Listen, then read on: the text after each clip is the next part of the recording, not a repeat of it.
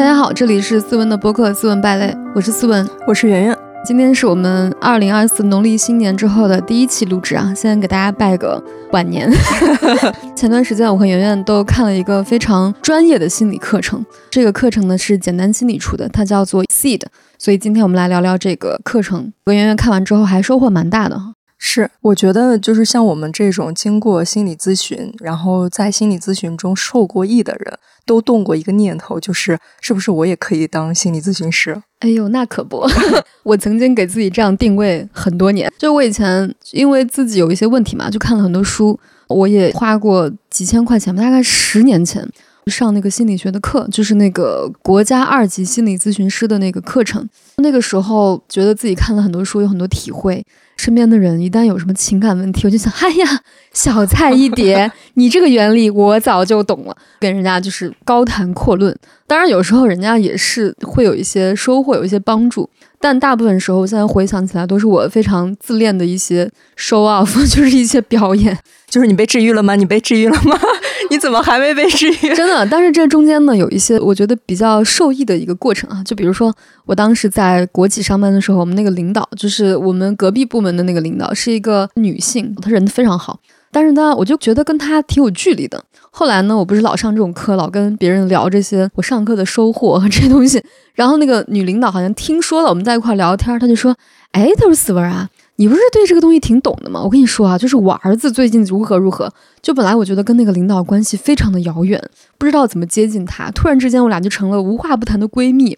有时候你会觉得就可以跟以前觉得很难接近的同事或者朋友去谈心，也还挺好的。你之前有过想要当别人的咨询师的这种经历吗？我有动过这样的念头，但是随即在我日常生活中觉得自己连自己的情绪问题都很难处理的时候，我就觉得天呐，我真的可能完全不行。因为你做心理咨询师的时候，你其实你要每天都要面对非常非常多的负面情绪，每天感觉到别人的病气，所以我觉得那种负面感对我来说还是挺大的一个负担。心理咨询师一定是有自己的督导嘛，但是我未必觉得。我能就你挣的钱没有你花的督导钱多，对 对对。不过我还是非常喜欢上心理咨询的课程，因为你在上心理咨询的课程，如果这个老师讲的非常好的话，你就会有一种自己又重新被治愈的感觉。就比如我们这次看的那个课程，你最喜欢的是哪一段？我最喜欢的是那个发展心理学。其实我本来没有听这块儿，因为上次我去看心理医生的时候，他说我有强迫倾向。我现在看的是强迫倾向那一章。我本来以为我好像很病态，或者我以为我这样很不正常。那个老师讲解完之后，我就发现原来我还是活在一个没有到疾病范围的领域吧。看完这章，我听你推荐的那个发展心理学、个体发展心理学、个体发展心理学，我才回去把这个个体发展心理学看了一遍，引人入胜。有时候就跟那个听小说一样，但是又感觉吸收了很多知识。就我特别喜欢那一章节，因为我觉得那章节有点像是一个通识课程。就是说，你不管是谁，了解这一个课程对你来说一定是有好处的。所以我当时刚看完的时候，我就立马跟思文说，我觉得这个课程应该纳入义务教育里面。不管是写小说的、写剧本的，然后搞商业的或者谈恋爱的，我都觉得人都应该懂一些这样的道理。我最大的感受是，就是每一个当爸爸妈妈的人都应该看一下，因为它是从人的这个婴儿起，就从你的零个月开始讲起。零到二个月，然后二到八个月，比如说到两岁之后就进入幼儿期，然后到了小学期，到了青春期，然后到了成年的前期、成年的后期，一直到你的老年期，到你的死亡，按照这个顺序把人生整个捋了一遍，就是你在这个阶段你有什么样的特点，容易爆发什么样的问题，容易产生什么样的矛盾，这都理得一清二楚。像你说的，特别认同。如果我们把发展心理学这种课程纳入我们的义务教育，我觉得很多非常基础的一些矛盾，其实可能都会避免掉。而且我听了这个课程，我就会觉得说，你本来觉得自己的问题非常的复杂，非常的难以归类。我以前经常会思考一些非常形而上的问题，就是我四五岁幼儿期，我就在思考什么？哎，我为什么会活在这个世界上？我是怎么认为这是我的？就是我的自我意识是怎么产生的？人活着到底有什么意义？曾经很长一段时间都觉得。天哪，哪个小孩跟我一样？我这天生就是抑郁症吧？后来我发现这个东西很容易被归类，它就是一个存在焦虑。就是你认为你解决不了的问题，在这个心理学的庞大系统里面，它早就已经被人认识且归类了，只是我们没有接触到这门学科而已。他还会告诉你，你什么时候开始发展出某种能力，或者是如果你发展顺利的话，你在某个阶段会有某种能力；但是如果你没有发展出来的话，就另外一种能力。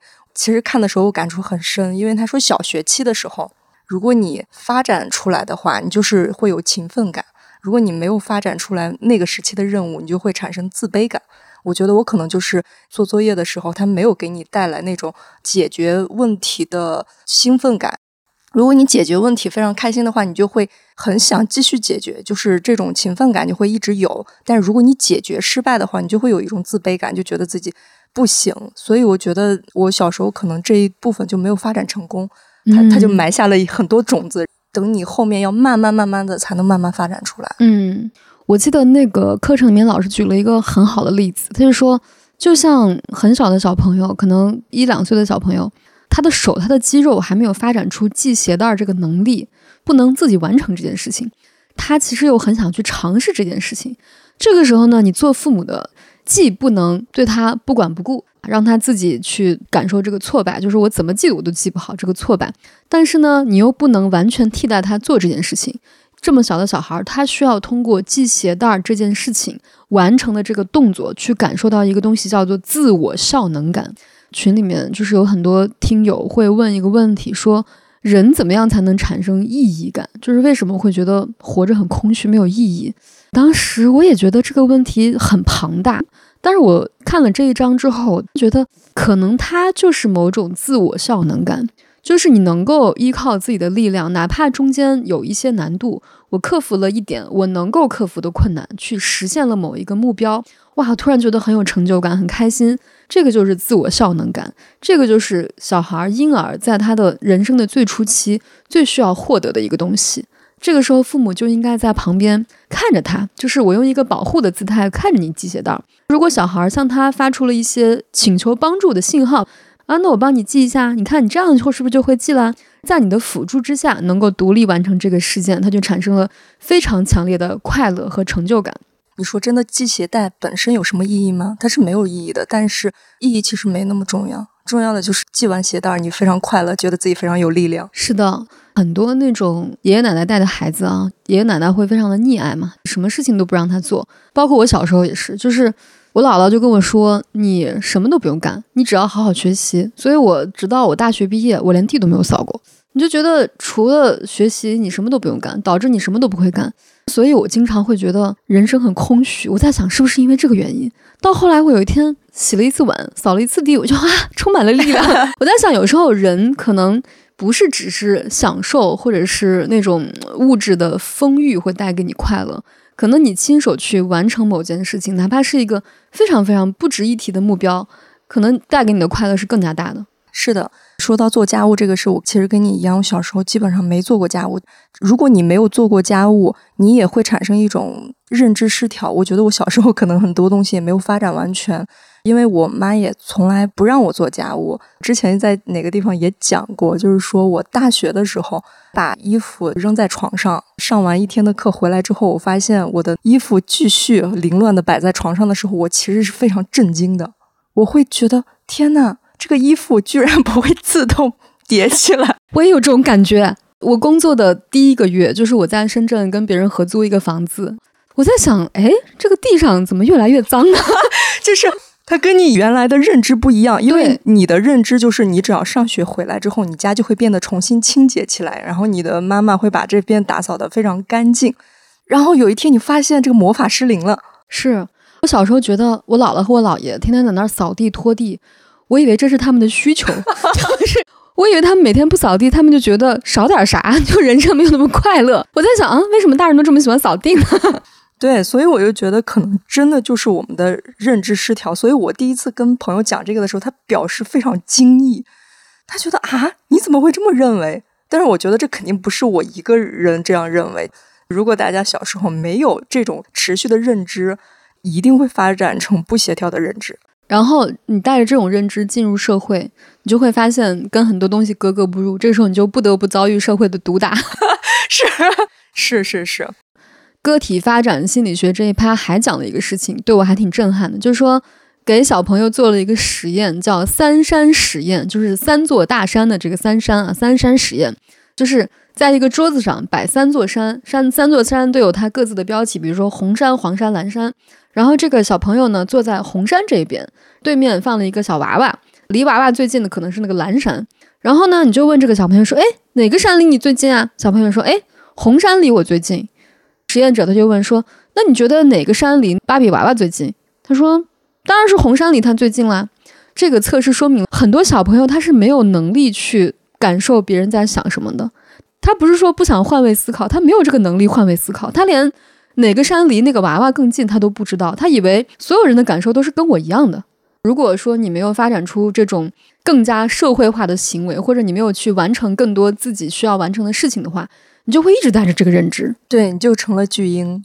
我以前听说很多什么富二代啊，过得很空洞啊，我都不理解。我在想啊，他们家里那么有钱，肯定能受很好的教育，为什么会这样呢？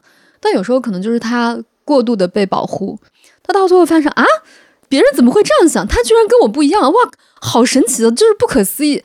他不是在那里炫耀，他也不是在彰显自我，他是真的不知道。这个是需要你一步一步通过你的亲手实践去培养出的一个能力，才能换位思考。而且你要不断的认识的人，他们告诉你，我跟你想的不一样。如果你在一个环境里面，所有人都说，哎，对对对对对，你说的对，你是很难发展出这种能力的。对，所以说很多明星在红了之后，都会进入 变成了巨婴状态，就是。我觉得很多明星他也不是真的对自己没有认知，但是因为你身边所有的人都在说，哇，你今天真好看，你怎么这么好看呢？你太好看，皮肤太好了，姐，你就会发自内心觉得啊，不是吗？难道不是吗？难道我皮肤不是最好的，不是最好看的吗？不可能啊！然后直到有一天你上网之后被网友骂醒，哦，原来我不是，这很真实，是，所以我真的很喜欢这个课程。还有一点，其实我是在。听的时候，我能重新捋一下自己的生活。它里面其实有个理论，有点像是毕生发展理论，就是说你不只是说在你青春期发展到青春期，或者你成年之后，你的心理就不会变了，你就不会遇见各种任务。其实你中年时期、你成年早期以及你的老年，甚至死亡，都是有你需要发展的任务的。其实到这里的时候，我还是蛮震撼的。对。我当时看到中年这一趴有一个比较震撼的东西，就他说，其实人到了中年的前期，就是四十岁以前，因为你的身体机能在慢慢的衰落嘛，你就会容易产生一种弥散的空虚感。这种空虚感应该通过什么样的方法去减缓甚至消除它呢？他说，中年人可以通过一种感受去抵消掉这个空虚感，这个感觉叫做繁衍感，繁衍子嗣的繁衍。这种繁衍包括什么呢？当然，最明显的就是生孩子，它是一种物理意义上的繁衍。还有一种就是你可以产出你的作品，甚至你的理念、你的观念广为人知，这也是一种繁衍。因为你的思想层面的东西，它也是你的一种 DNA 传播出去了，会有一种成就感跟繁衍感。这种感觉会强烈的抵消掉你人到中年的这种空虚。看完这一段，我就突然明白为什么老一辈非要催着我们生孩子。因为他们那一代人是没有什么作品和理念的概念的，他们不会觉得说啊，我要产出一个伟大的作品，所以他们会觉得感同身受的，到了人到中年之后，会有那种极度强烈、无法抵抗的空虚感。这种空虚感是我们的生命给予的，这种空虚感是你很难通过你的脑力去抵抗的，所以他们会设身处地的替你考虑。那你老了怎么办？你老了，除了你的小孩给你一个功能性的养老之外，你还会通过你的孩子继续存在在这个世上，抵消掉你的这种无穷无尽的空虚。看完这一段，我突然觉得啊，原来他们是真的为我们好。我人到中年的时候，我确实会觉得，人除了工作之外，他的时间真的是有很大吧。尤其是我这种就是工作不是特别饱和的人，你就会觉得。确实有点无聊，你只能靠别的东西来打发或者消遣一些时间，比如你看看书或者做一些其他的东西。你刚才说的那个空虚感，我最近确实感觉到了，我人生第一次识别出来了“孤独”这个词。就是我在过年的前两天，我的伴侣说他要回老家了，然后我爸妈可能要初二才过来上海看我。那两天之间，我就感觉我所有的朋友都离开了上海。我有一种非常孤独。然后我自己在那个地方，因为过年没有什么工作嘛，坐在这个沙发上，我就会觉得，那我要干点什么好呢？放弃了 Lonely Lonely Christmas。大过年的，你也不想看书，你也不想看东西，你什么都不想看，但你就坐在那个地方，然后你就觉得很痒，不是身体上的痒，就是你心里面哪个地方很痒，不自在，但是。你不知道那是什么。以前我遇见这种情况的时候，我会把它归结为我的强迫思维，或者是我某种焦虑在作怪。但是那天我非常清晰的捕捉到了，这个就是孤独。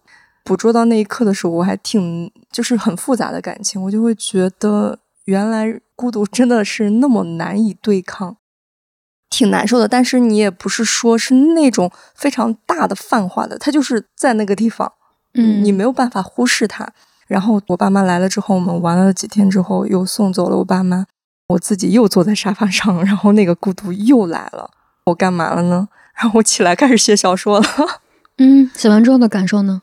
就是那个孤独消失了。所以啊，我觉得这个原理它是成立的。是，就是当你在特别孤独、特别空虚的时候，如果你还没有子嗣，也不打算制造子嗣的话，那你真的可以去按照他所说的，产生一些你的理念。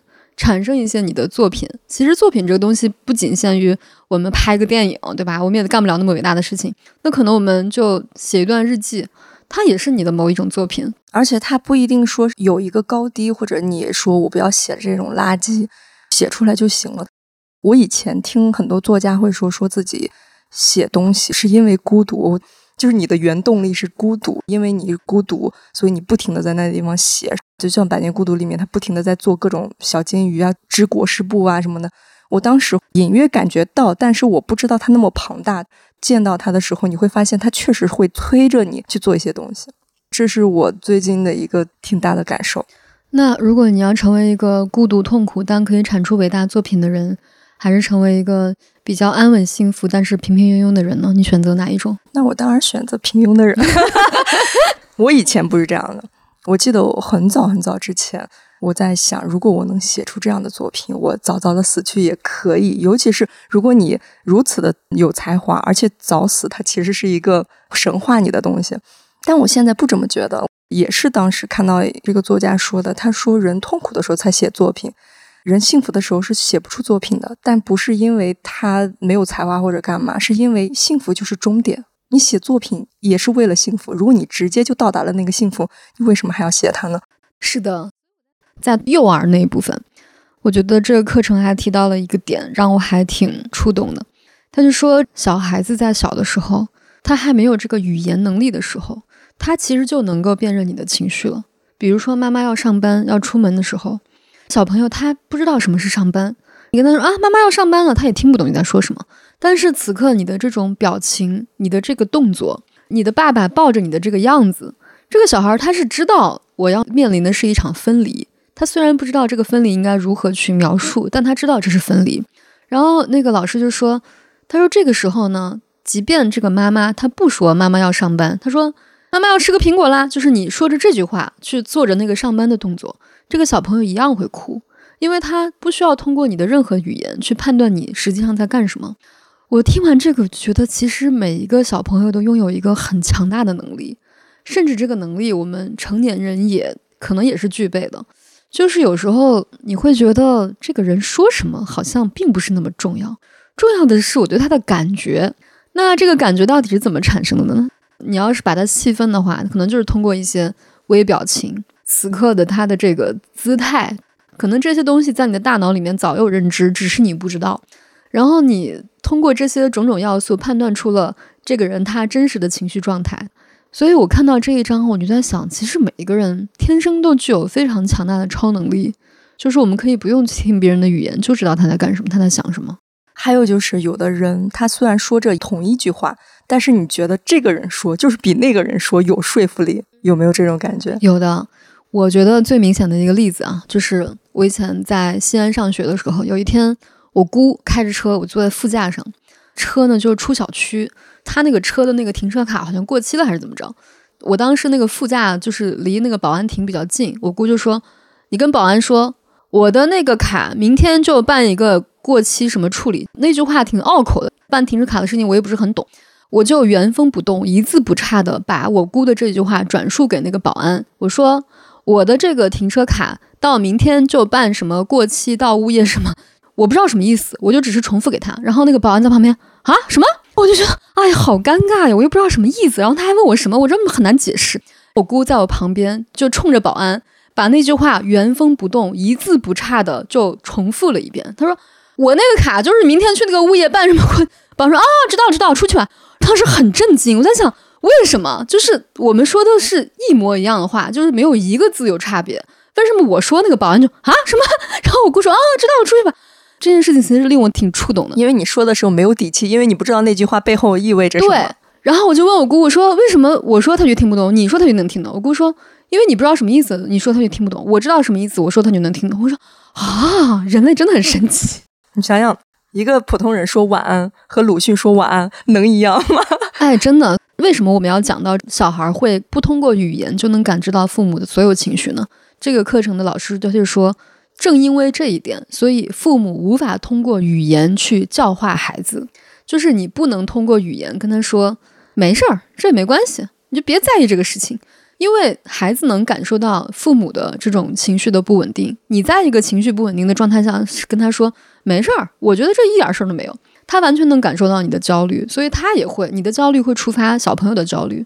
他就说，在父母自己情绪非常稳定跟强大的时候，你即便什么话都不用说，这个小孩依然会感受到，哦，我的妈妈她的情绪是很安全、很稳定的，我在她身边我也会感觉到很稳定。我在想，哦，这就是为什么中国人老说。身教胜于言传，很多老话说的还是挺有道理的。是，就跟猫猫是听不懂人的语言嘛，你就会发现语言真的没用，但是你的情绪真的有用。你一动，他就知道你到底是要过来骂他了，还是过来摸他。对，你就很凶的吃罐头了，他也他也啊，就很害怕，那就很混乱。对，就很混乱。然后呢，他还讲了一个各种依恋障碍。他在美国做的统计，就是有一种孩子，比如在零到二岁的时候，百分之六十五的小朋友都是安全型依恋，但是呢，有一部分小朋友他就是回避型依恋。回避型依恋，比如说做一个实验啊，小孩子在房间里面跟他妈妈在一起，他妈妈突然从房间就走出去了，这个时候呢，从外面进来一个陌生人，那对于婴儿来讲，此刻他是很恐慌的。安全性依恋的小朋友呢，就是。这个妈妈再进来的时候，他就会啊，本来在哭，然后一看到妈妈啊，就开心了。他是安全型依恋，就是哎，你回来就行了。但是有一种回避型依恋，就是妈妈回来了，他依旧不理不睬，就是装作没有看见。但其实对他的这种身体的指标的监测，就发现这个小朋友其实是情绪很剧烈的在波动，他只是不愿意表现出来。还有一种就是拒绝型依恋，就是他妈妈回来之后就是反抗他妈妈，就生气。你刚刚为什么不理我？你刚刚不理我，你永远不要理我了。还有一种就是混乱型依恋，混乱型依恋，他就说比较复杂和难以处理的这种依恋是怎么发生的？就是这个妈妈一边在打你，一边她在告诉你我是为你好，这种就会让小朋友就是我明明感受到你没有在对我好，但你又要说你对我好，我此刻就会极其的混乱。遇到危险，他天生是想跑向母亲的。然后发现母亲对他也不是特别友好，他就处于一个中间前也不是后也不是的一个混乱状态。对这个老师就说，各种依恋类型的小朋友在长大之后，可能你们面临亲密关系的时候，就会很容易复制你在这个阶段跟你妈妈的这种依恋模式。哎呀，突然觉得人生真的好艰难。嗯，而且甚至我觉得不只是在亲密关系当中，你和这个世界的关系当中也会。就是有时候经常会觉得这个世界为什么这样对我，就是可能也都有关吧。我觉得，对我当时也是听了这一段之后，我就发现我为什么不能当心理咨询师。其一呢，我听了这个课程，我觉得它是一个非常庞大的专业的系统啊。其二，比如说这个老师说，就是有人失恋了，正常人会怎么安慰他？就是我安慰啊，没事儿，对吧？你也这么优秀，你看对吧？天涯何处无芳草，这是普通人的安慰方式。但是心理咨询师的话，他就会发掘出失恋他的痛苦只是一种表象，背后可能隐藏着他很多各种各样的依恋模式。你要处理的是他本质的这个问题，那你就要去挖他的这个问题。你要知道，说每一次我们的心理咨询结束的那一刻，也是一次小小的分离；然后我们的心理咨询彻底结束的那一天，也是一次严重的分离。一个人他失恋极其痛苦，那他可能对于分离这件事情本身就有非常严重的创伤。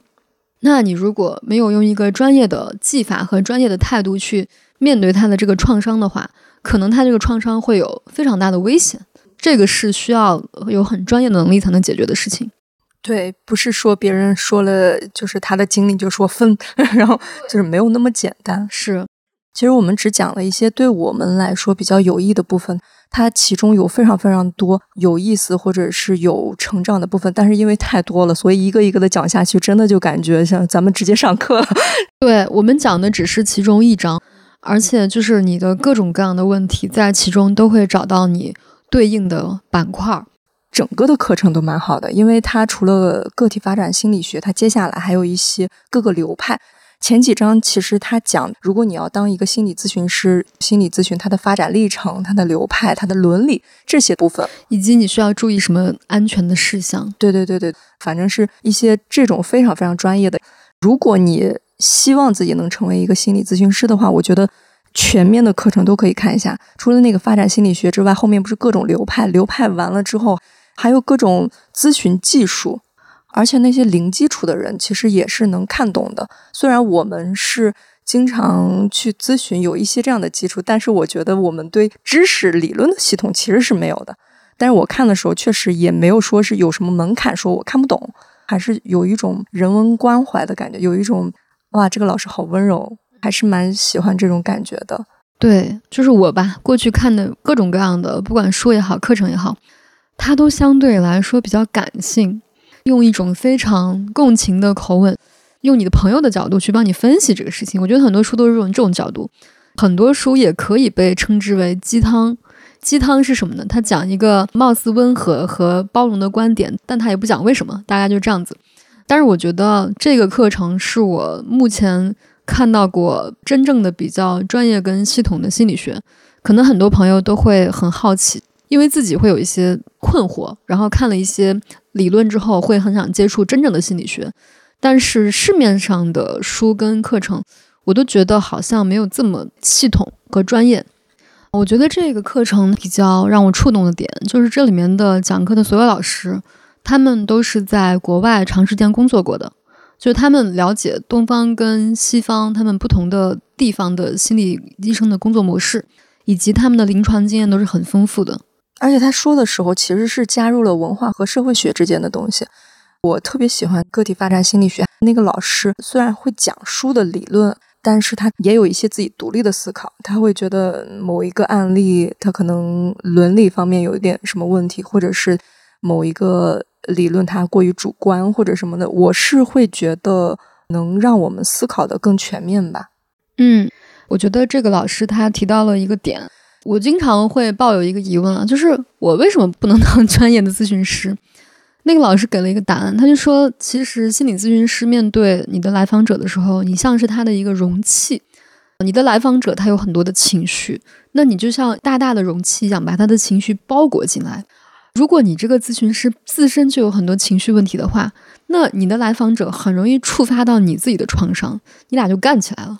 是，他说，心理咨询师为什么必须要一直学习，一直接受督导？就是你要确保自己的心理状态的稳定。这个时候，你见很多很多各种各样的来访者，你会自身保持一个相对稳定，能够去把他的情绪容纳进来的一个状态。这个是一个比较专业的姿态。作为我个人来讲，我就发现。我曾经的那种乐于给别人当情感导师的原因，是因为我要彰显自己的 ego，我很想让别人觉得我厉害。但是我发现，除去了这个原因之外，我并没有那么强大的能量和那么多的爱，能够去接纳这么多陌生人投来的情绪，甚至还有攻击。是的，这个老师还讲过，他就说他之前一开始从业的时候，就是很多来访者去讲述他们比较悲惨的经历或者自己人生的时候。他会忍不住落泪，他就会觉得哇，这也太惨了吧！天呐，听者落泪，他就会不由自主的哭泣。但他发现，等他的从业历程比较长了、比较久了之后，他自己的情绪会趋于稳定，而且他会更加有空间和有能量去知道如何去帮助对方，而不只是跟对方共情。但是，一开始你作为一个新手咨询师，在接待来访者的时候，你可能会觉得慌乱，你可能会觉得跟他的情绪一起跌宕起伏。他说：“这个时候呢，他表面上装的镇定自若，其实心里已经一团乱麻。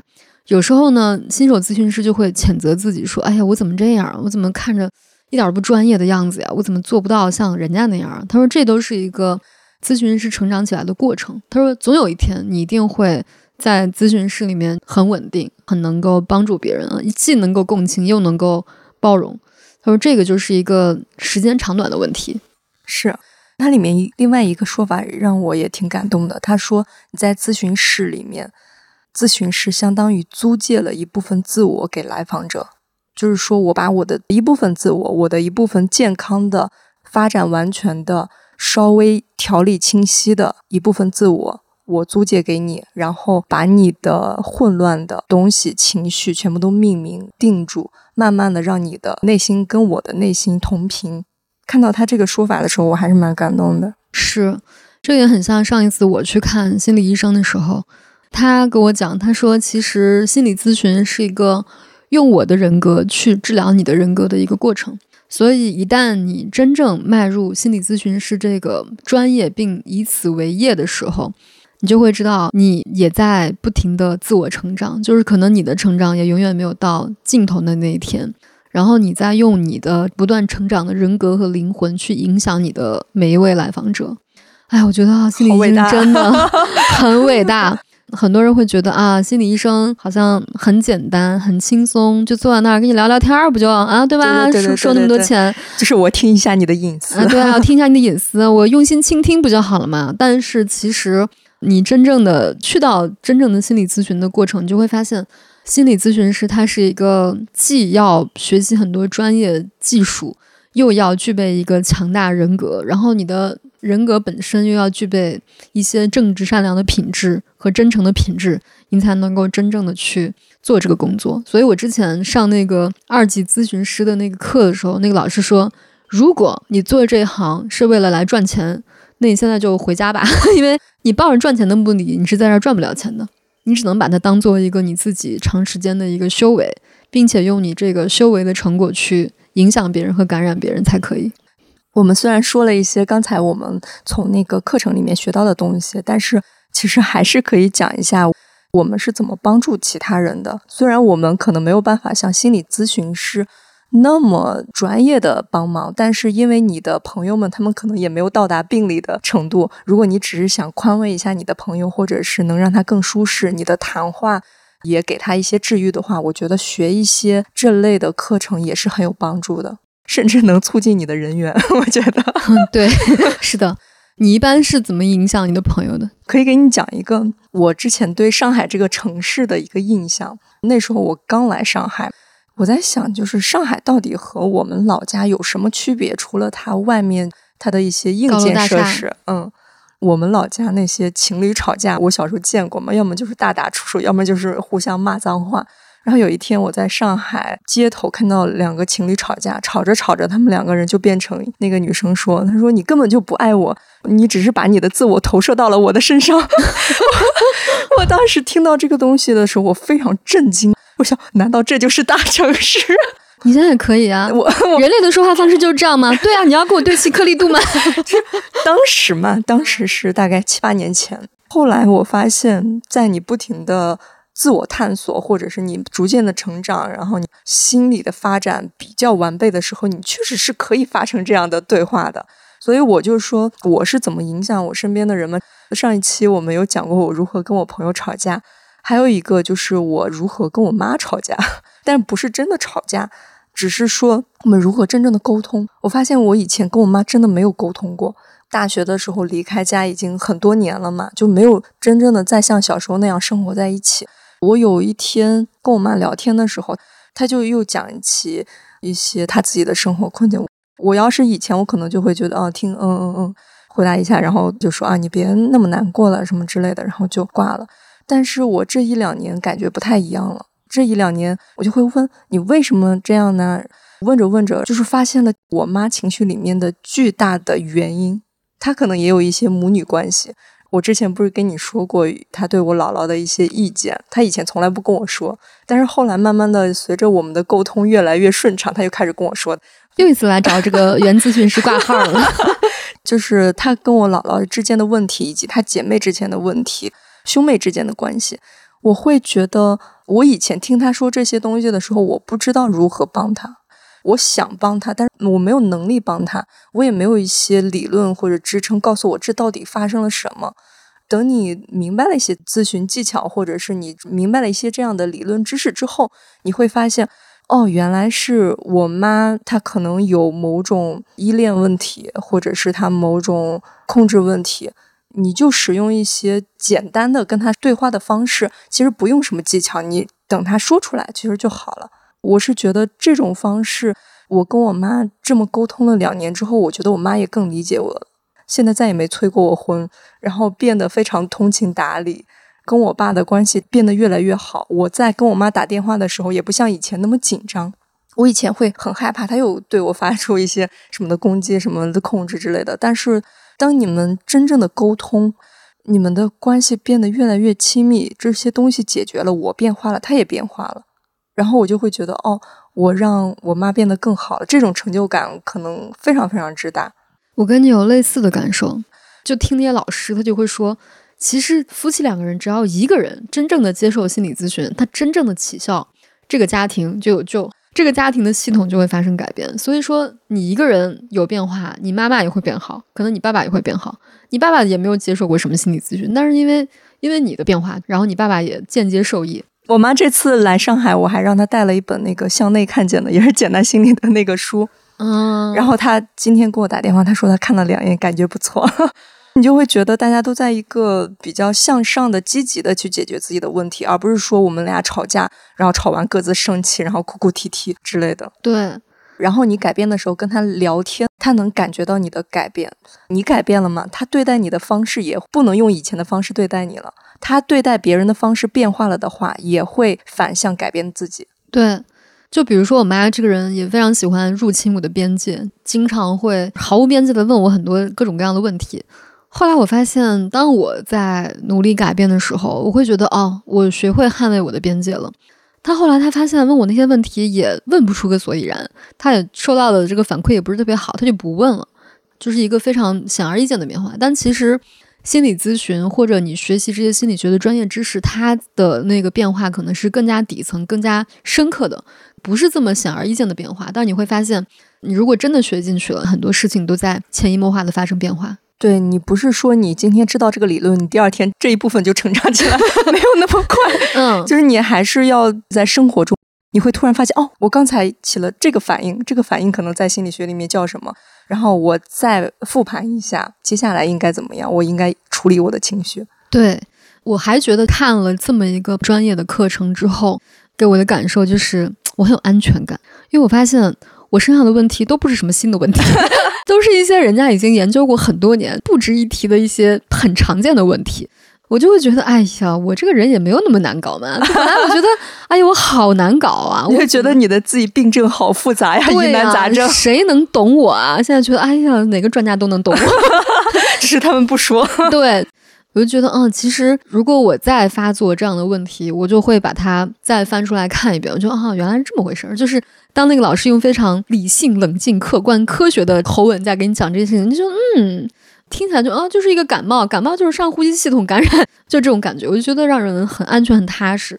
对，我觉得还有一个踏实的原因，就是你看完之后，你会自以为的掌握了某种真理。虽然你不一定真的掌握，而且很可能随着知识的变化，这些心理知识可能也会有所发展或者不太一样。但是你觉得你自己掌握了某种东西，它其实就是会给你安全感，就会觉得。原来一切的东西是有个解释的。我觉得人就是很多东西就在于如何解释它。我就讨个说法。对。然后我们群里面经常问的一个问题，我看圆圆经常跳出来解答，就是很多那个听友会问说，如何选一个靠谱的、适合自己的心理咨询师？你是如何选的？就是大家有时候还会说介绍你们的咨询师给他，其实我觉得这种是不太好的。你的问题和我的问题不一样，然后你如果直接用了我们的咨询师，他的方向不一样，或者是跟你本来就不是很对口，你们俩也不是很舒适，还是一定要自己去找嘛。我最近有一个想法，就是如何找到好的咨询师，就是你在见这个咨询师的时候，虽然是第一次是他来摸你的底。你说的多，他说的少，但其实也是一个双向选择的过程。你能感受到他的人格，就是你在感受他人格的过程中，你想一下，就是如果这个人格他可能会内化到你人格的一部分，你想要吗？我第一次见我的咨询师的时候，我感觉他的人格非常的稳定。我们在聊天的过程中，他也不怕打断我。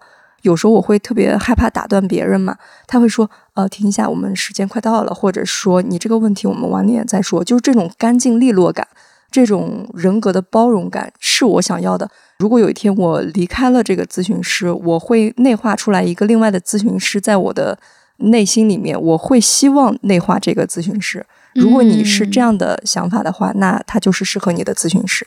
如果你见了之后，你会觉得：“哎呀，这个咨询师。”我感觉 或者是他的人格，或者是他讲话的方式，甚至是他讲话的方式你不喜欢的话，他说明不适合你。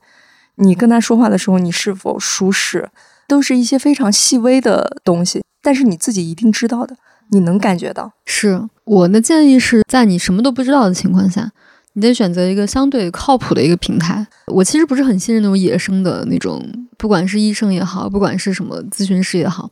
然后在这个靠谱的这个平台之上呢，我觉得你可以先看这个咨询师的照片儿。我觉得这个跟找对象很像，就有时候你就是发现这个人挺有眼缘的，他的眼神或者他的笑容，你觉得诶好像跟你比较对路。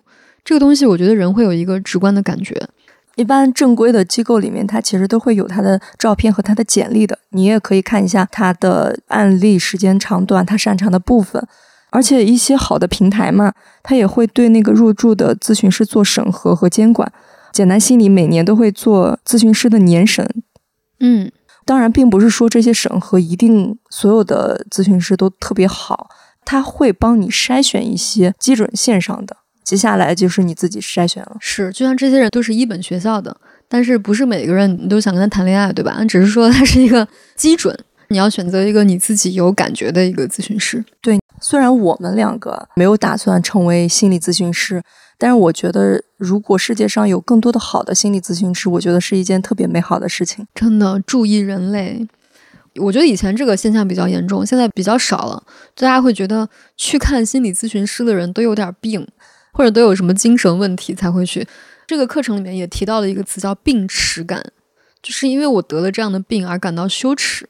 但其实，我觉得以这个心理健康的标准来讲，大部分人其实不算健康。就算是健康的人，他也有很多不开心的瞬间，或者是需要自我探索的一个东西。我觉得，其实现代都市人是非常需要去经常看看咨询师的，就像我们身体需要去做做 SPA 一样，就是你太疲劳、太紧张，你的肌肉需要放松一下，你就可以去做做 SPA。然后你的心灵可能此刻就是需要疏导一下，或者是需要有人听听你在说什么，有人帮你看到你在经历什么，其实就够了。有时候这一点点的这种看到，可能对你的很多选择和很多命运就会有一个非常底层的变化。嗯，而且我觉得肉眼可见的。接下来会去做心理咨询师的人很多。我一个朋友特别想去做心理咨询师嘛，想帮助旁边的人，但是自己没有能力想去学。结果发现现在学校里面考心理专业的人特别多，而且他们的学费也特别贵，但是每年有超多人考。我觉得可能还是因为我们现代的。社会中意识到，就是心理健康也是一个很重要的命题，想去找好的心理咨询师的人也多。如果这个市场大了的话，确实想去做心理咨询师的人也很多。如果你现在已经到了不是上学的年龄了，还想学一下专业的心理咨询的课程，还是很推荐简单心理的这个 UNIC 的课程。就算你以后当不成心理咨询师，它对你来说一定是一个成长的过程。当然，如果你特别想做专业的心理咨询师，也可以通过这个课程，因为我们读的应该是一个初级的课程，它后面还有中级、高级的。